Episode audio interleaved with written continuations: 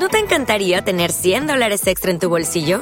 Haz que un experto bilingüe de TurboTax declare tus impuestos para el 31 de marzo y obtén 100 dólares de vuelta al instante.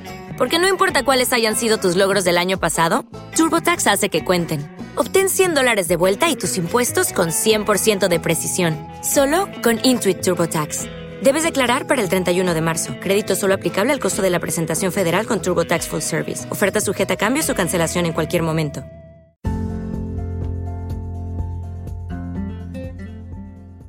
Jennifer Doudna es una científica estadounidense nacida en Washington el 19 de febrero de 1964. Está especializada en la bioquímica dedicando la mayor parte de sus estudios a realizar investigaciones doctorales, ocupar diferentes posiciones en el Departamento de Biofísica y Bioquímica Molecular y ser la responsable del centro del CASHIM. Su mayor descubrimiento hasta el momento ha sido la tecnología CRISPR, una tecnología nacida de la ciencia básica que permite modificar el genoma con gran precisión. Surgió en Alicante mientras Francisco Juan Martínez investigaba el genoma del agua salina de las playas, que eran secuencias genéticas con intervalos regulares que se repetían, aunque nadie era capaz de explicar eso. Tras años de búsqueda, en 2003, Mojica descubrió que la verdadera naturaleza de esto resultaba ser un mecanismo contra los virus. Descubrió una vacuna genética al darse cuenta de que había fragmentos de genoma invasor dentro de las mismas secuencias. En 2012, gracias a que Manuel Charpentier descubriera la molécula clave, se reprodujo artificialmente el sistema y se demostró que era una potente herramienta de edición genómica. Este descubrimiento ha tenido grandes repercusiones políticas debido a la ambigüedad de su aceptación. 25 países, incluido España, prohíben por ley el uso de esta tecnología.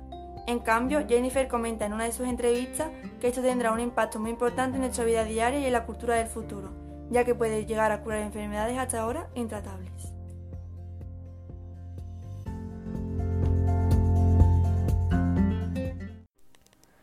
Liz Meitner fue una científica austriaca nacida en Viena y falleció en Cambridge. Estaba especializada en radioactividad y en física nuclear. Dedicó la mayor parte de sus estudios junto a Otto Hahn en una investigación que duró más de 30 años. Junto a él descubrió el protactinio en 1918. Su mayor descubrimiento fue también junto a Otto a finales de 1938. Trataba de que un neutrón podía partir en dos el núcleo de un átomo, la fisión nuclear, que fue el resultado de cuatro años de investigación. Este descubrimiento representó para los físicos una auténtica sorpresa. Ninguna teoría física había predicho la fisión nuclear. Lo que ni sus propios descubridores podían imaginar es que su logro terminaría por aplicarse a la bomba atómica y las centrales nucleares en medio de la Segunda Guerra Mundial. Lo que parece indignante es que Liz Meitner fue toda una celebridad después de la Segunda Guerra Mundial y sin embargo a día de hoy apenas se la conoce.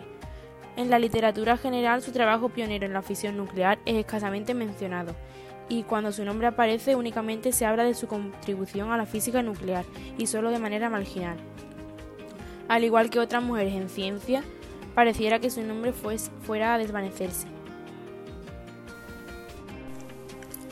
Marie Curie fue una científica polaca, nacionalizada francesa, nacida el 7 de noviembre de 1867 en Polonia y fallecida el 4 de julio de 1934 en Francia. Estaba especializada en física y química, dedicando la mayor parte de sus estudios a la radioactividad. Su mayor descubrimiento fue en 1910.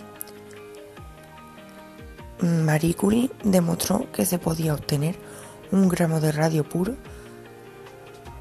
y al año siguiente, en 1911, recibió en solitario el Premio Nobel de Química, en reconocimiento por sus servicios en el avance de la química por el descubrimiento de los elementos radio y polonio, el aislamiento del radio y el estudio de la naturaleza.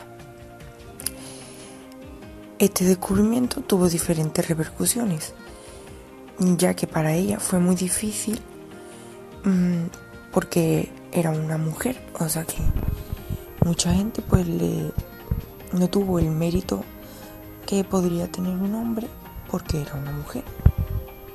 Y mucha gente pues no se creía su, mm, teoría por, al ser una mujer. Niels Bohr fue un científico danés que nació y falleció en Copenhague. Estaba especializado en física y dedicó la mayor parte de su carrera a investigar sobre la estructura atómica y la radiación. Su mayor logro fue publicar su propio modelo atómico. en 1913. Se basó en las teorías de Ernest Rutherford, introduciendo la teoría de órbitas cuantificadas, que en la teoría mecánica cuántica consiste en las características que, en torno al núcleo atómico, el número de electrones en cada órbita aumenta desde el interior hacia el exterior.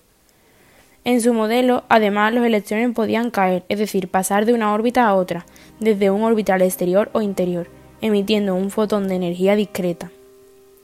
En 1922 recibió el Premio Nobel de Física por su trabajo sobre la estructura atómica y, la radiación. Este descubrimiento tuvo diferentes repercusiones. Gracias a este nuevo modelo atómico, numerosos físicos, basándose en este principio, concluyeron que la luz presentaba una dualidad onda-partícula, mostrando propiedades mutuamente excluyentes según el caso. Rosalind Franklin fue una científica británica nacida y fallecida en Londres. Estaba especializada en química y cristalografía, dedicando la mayor parte de sus estudios al descubrimiento de una estructura molecular del ADN. Su mayor descubrimiento fue contribuir imprescindiblemente a la comprensión de la estructura del ADN. Las imágenes por difracción de rayos X que revelaron la forma doble hélice de esta molécula. Las imágenes del ARN, de los virus, del carbón y del grafito. Este descubrimiento tuvo diferentes repercusiones. Una de ellas fue que nunca fue reconocida por ser mujer y no ganó el Nobel que le correspondía. Se lo llevaron Watson, Crick y Wilkins años más tarde, y su nombre ni se mencionó en ningún momento ni se reconoció su contribución.